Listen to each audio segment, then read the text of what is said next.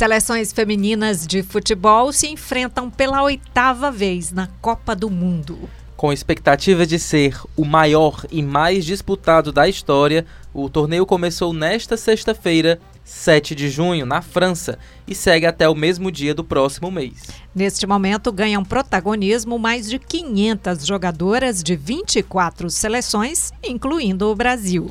Por aqui, aliás, a expectativa é ainda maior deve ser a última vez que vemos em campo, no Mundial, o espetáculo do trio Marta, Cristiane e Formiga.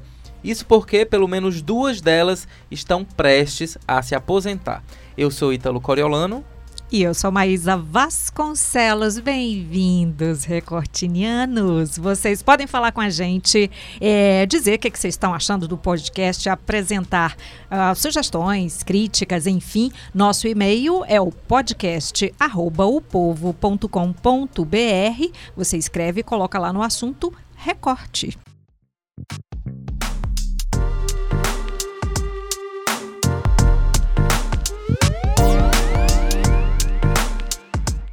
E aqui com a gente no estúdio já estão os repórteres do Povo.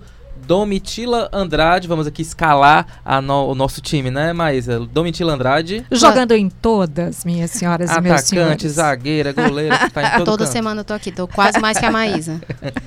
Quem também está aqui com a gente é Lucas Mota, mais uma vez. Tô, tô, chegando quase lá, viu, nessa cadeira cativa aí. Eu adorei o termo que a mais usou aí. E eu sou um recortiniano. Viu? Então. Nosso fã-clube só cresce, Maísa. E estreando aqui com a gente, Eduarda Porfírio. Olá, Eduarda. Olá, é um prazer estar aqui. Prazer é todo nosso. É gente novíssima nessa seleção, tô vendo aqui hoje, né?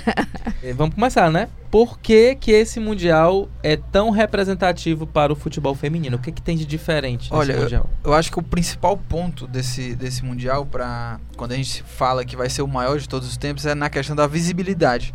A, as jogadoras, né, o, o, futebol feminino nunca teve tanta visibilidade como ele está tendo agora, como ele chega para essa Copa do Mundo. E aí a gente até tem pesquisa de que o interesse é, no futebol feminino aumentou é, para essa Copa do Mundo, inclusive na, na França, deve bater recorde não só de público de pessoas no estádio, mas também a audiência da televisão. É esperado que um bilhão de telespectadores estejam assistindo, acompanhando essa Copa do Mundo. E a gente vê até a movimentação aqui no Brasil e puxando aqui para Fortaleza, a gente vê, por exemplo, que é, empresas estão liberando funcionários como a Copa do Mundo masculina, é, bares, restaurantes estão movimentando para fazer eventos para os Jogos do Brasil. Então, tem todo esse elemento de visibilidade que esse futebol feminino Isso. vai estar tá um, como protagonista nessa Copa do Mundo. Só um dado interessante, enquanto a Copa do Mundo masculina existe desde os anos 50, a feminina é muito recente, né? É. Só desde 91. São, é a oitava edição essa. É só apenas a oitava edição da Copa do Mundo feminina de futebol.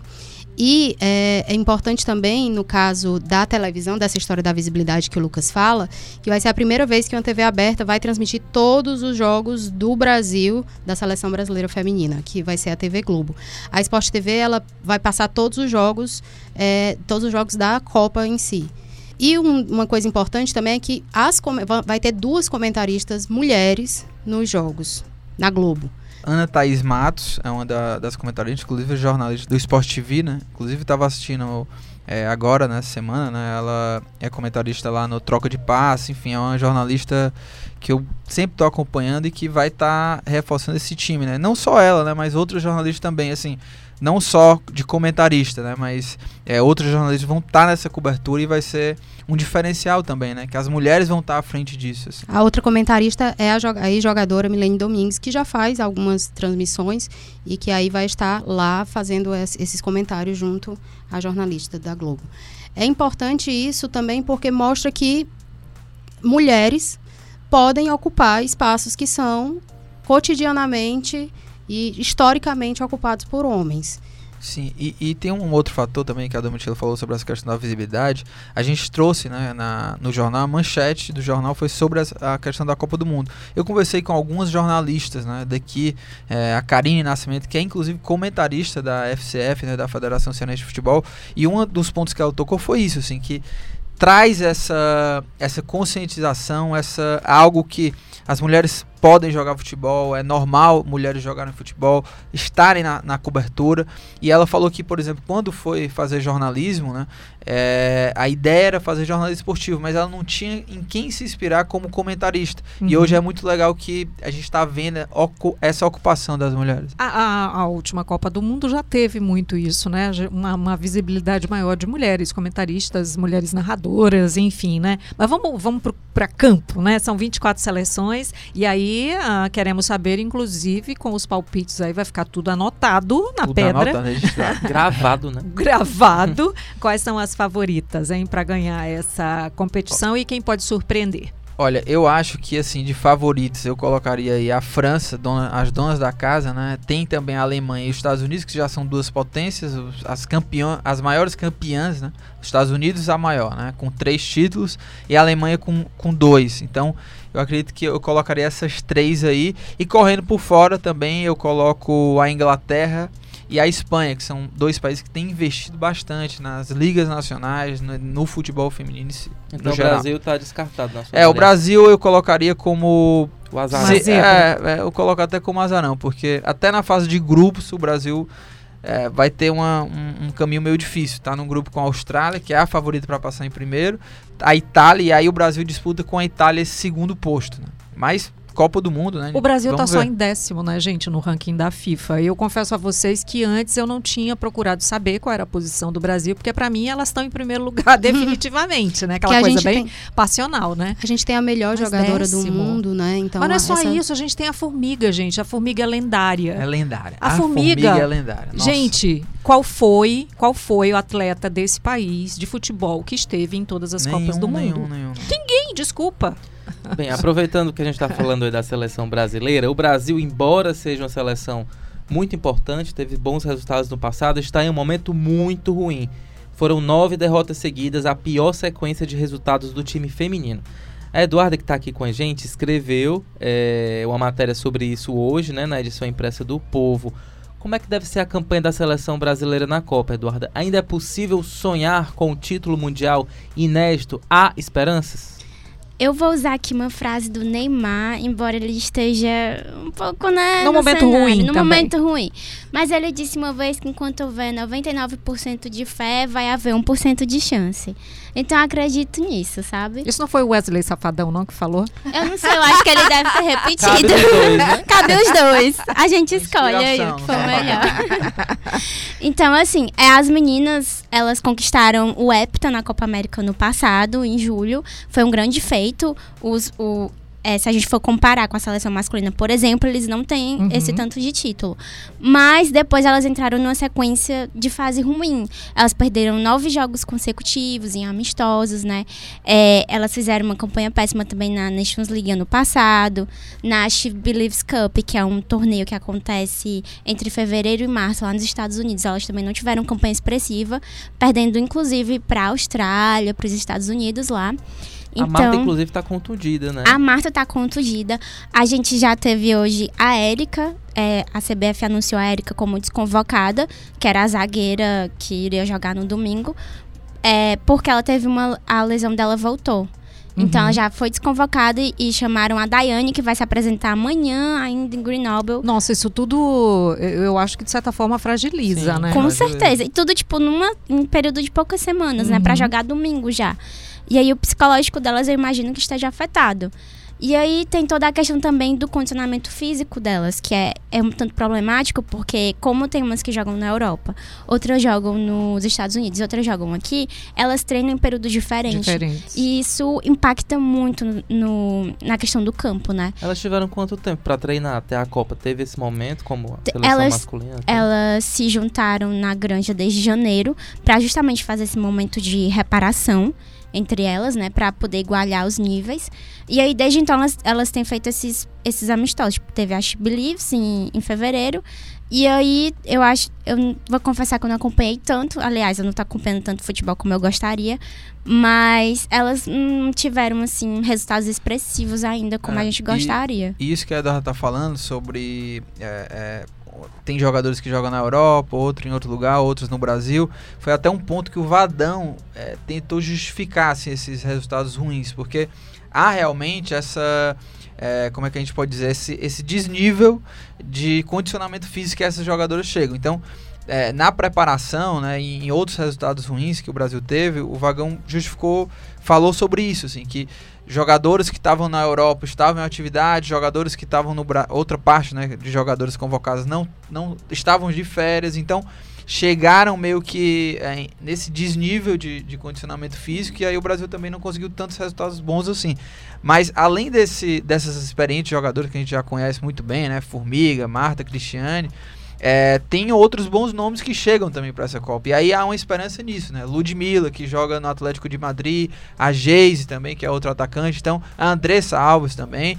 Então o Brasil consegue mesclar aí nomes experientes, já consagrados, mas também de novas peças. Né? E como é que fica a avaliação do Vadão? Porque você está falando dele avaliando o resultado sim, do time sim. como todo. Eu... E ele, né? Porque, inclusive, ele chegou a ser contestado, né? Sim, sim. É um trabalho questionável do Vadão. É, os resultados estão aí, né?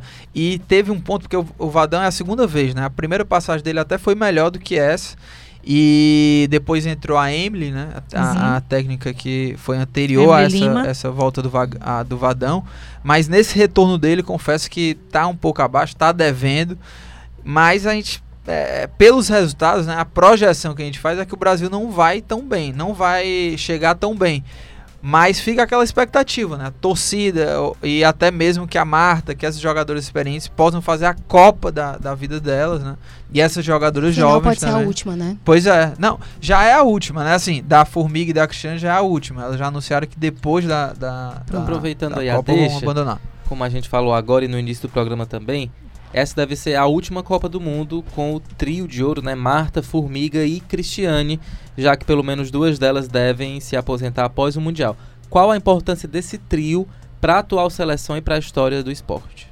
Olha, é, é eu não, eu não consigo nem mensurar, porque como a, a Maísa falou, né, quem é, na seleção masculina conseguiu disputar tantas Copas? A Formiga, é, desde que eu é, criança, ela assim, já, já é acompanha. Lenda, é, é uma lenda, é uma lenda. Ela, ela compete, ela compete em, em, mundiais desde que ela tinha 17 anos. Ela só não participou da primeira Copa do sim, Mundo sim. de futebol feminino e porque ela tinha 13 anos de idade. Uhum. Não tinha nem como. E a, e a Formiga é muito representativa porque ela pegou assim todas as fases né, da, da, da seleção brasileira, desde as piores fases de, é, de preconceito assim, maior que, que a seleção já teve.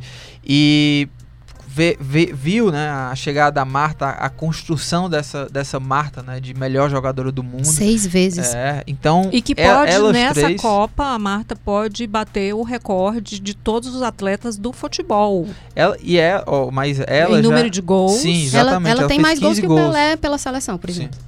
E ela, ela é artilheira da, da Copa do Mundo de mulheres, né? E pode, inclusive, ser a maior de de Copas. Entre enfim, todos os é, atletas. É, de todos os atletas. E assim, né? Elas são a, a, a, é a grande geração do Brasil, né? Marta, Cristiane e, e Formiga. Então. É, a gente fica na torcida que consigam uma boa campanha, nem que não sejam campeãs, né, mas que consigam deixar é, é, a seleção com um grande resultado, né? Para que, essa, saída... que essa despedida não seja melancólica e também para estimular que outras meninas vejam ela, sejam um espelho. Meninas que, por, por exemplo, não, tinha, não tiveram a oportunidade de ver esse trio e que agora vai passar em TV aberta, tenham essa oportunidade. A, a, a Formiga é um exemplo claro de que falta é, renovação no elenco. Ele fala de pessoas que estão chegando, meninas que estão chegando, sangue novo, é, com gás, mas a Formiga, por exemplo, ela chegou a se aposentar em 2016, uhum. saiu, anunciou saída e voltou.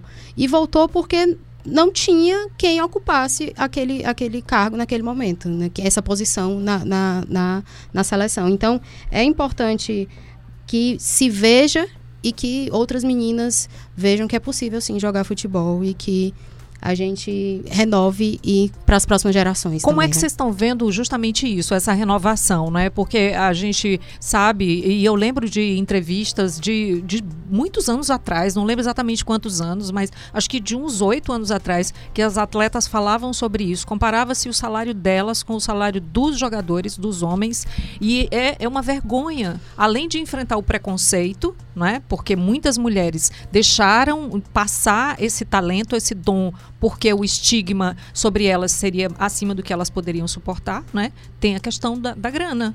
Sim, é, há um abismo gigantesco, né? Se você for comparar o futebol masculino com o futebol feminino. Mas a gente vê que é, países como a França, como a Espanha, como a Inglaterra já fazem um, um grande investimento em ligas nacionais, né? No futebol feminino.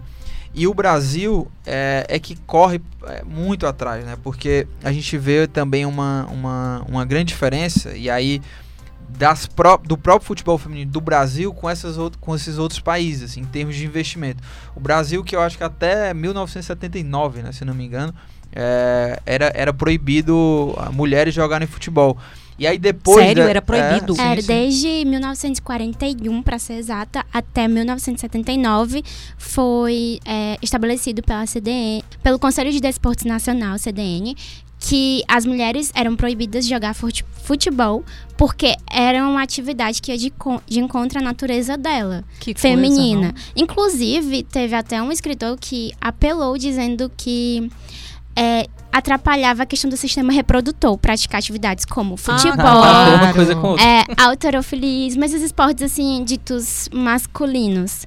Então ficou proibido durante 38 anos das mulheres jogarem futebol e teve até mulher que apanhou, foi presa durante a época da ditadura porque jogava futebol. Um e aquela caso... coisa mesmo que só completando, mesmo que atrapalhasse a questão reprodutiva, é decisão da ela mulher se ela vai ou não ter filho, se ela tem vai uma, uma jogadora na seleção que ela é mãe, e aí é muito interessante porque o marido dela era jogador também. Ele jogou até na Dinamarca, jogou pela seleção. E aí ele deixou a carreira dele para ela poder se dedicar, porque ela já perdeu alguns torneios por conta que ela teve que cuidar do filho dela e tudo mais. Muito justo. É, e, e, assim, é, tem até um caso da, de um jogador que foi considerado, vamos dizer assim, a primeira Marta, né? A primeira grande craque da Cici. E que foi perseguida porque ela raspou o cabelo e havia um preconceito muito grande em cima disso. E assim, desde a liberação, o Brasil demorou, né, pra é, tem, e até hoje, né, há essa luta contra esse preconceito para que haja essa conscientização que mulheres podem fazer o que elas quiserem, inclusive jogar futebol. E a gente ainda está engateando, mas eu tô esperançoso porque é, em 2019 também foi um marco no futebol brasileiro do futebol feminino, né? Porque é, houve um calendário cheio na, no Campeonato Brasileiro, a campeonato da Série A1 e Série A2, né, que seria a segunda divisão. Inclusive o Ceará tá com time, vários times da, da Série A do futebol masculino. Eles têm times agora de futebol. Tá numa boa campanha, né? É, o, o Ceará, Ceará tá já na fase do mata-mata da Série A2. E o Fortaleza também formou o time, vai jogar o Campeonato Cearense. Então, há essa movimentação também positiva. Né? Só para finalizar aqui o momento de serviço, peguem aí os seus caderninhos e as suas canetas. Boa. A gente está acompanhando uma movimentação interessante de bares, restaurantes e shoppings, oferecendo programação especial para os torcedores acompanhar os jogos da seleção brasileira feminina onde é que a gente pode assistir jogo, os jogos aqui em Fortaleza? Olha, a opção é que não falta, né? Tem Mambembe, tem Serpentina Bar, tem o próprio Shopping Benfica também vai Tereza vai e Jorge, Tereza né? e Jorge também. Então, é, inclusive tem matéria na, no, no portal Povo Online também trazendo toda essa listagem né, de, de bares, restaurantes para que o, quem os interessados né, em acompanhar jogos do Brasil é, vão assistir. O que não falta é a opção, viu, mas. Pois e... então é isso. Vamos assistir, vamos falar, Eu vamos estarei divulgar, lá, né? vamos amplificar aí a Copa do Mundo de Futebol Feminino, porque é assim que o, o devido reconhecimento vai vir para essas mulheres, né? Sim, é um novo espaço aí sendo conquistado e, cada vez e, mais. E tem um detalhe mais aí, assim, que é, para você é, é, verificar assim, essa visibilidade que o futebol feminino está ganhando, que a gente aqui no Brasil está tendo uma Copa América no país né, do futebol masculino, e, e você vê nos portais aí que o, o, o, a divulgação sobre o futebol feminino, sobre essa Copa, a cobertura, está sendo aí pau a pau né, com essa Copa América. Então, muito isso é justo. é muito legal também. Muito obrigada, então, pela vinda aqui.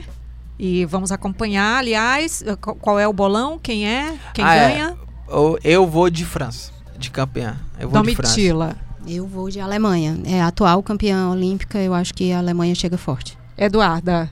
Eu sou sofredora, eu vou de Brasil. Até. Aê, Eduarda! Tamo junta! Vou também, vou de Brasil. Vou de Brasil também, para completar aqui. Então, 3 a 2 ganhamos. Obrigada. Valeu, pessoal. Esse foi o Recorte episódio 87. Nós voltamos segunda-feira. Boa sorte aí para a seleção feminina. Tchau. Roteiro e produção: Luana Severo e Luana Barros. Edição, produção e publicação: Nicole Pontes. Áudio: André Silvestre. Coordenação de produção: Chico Marinho. Estratégia digital: João Vitor Duma.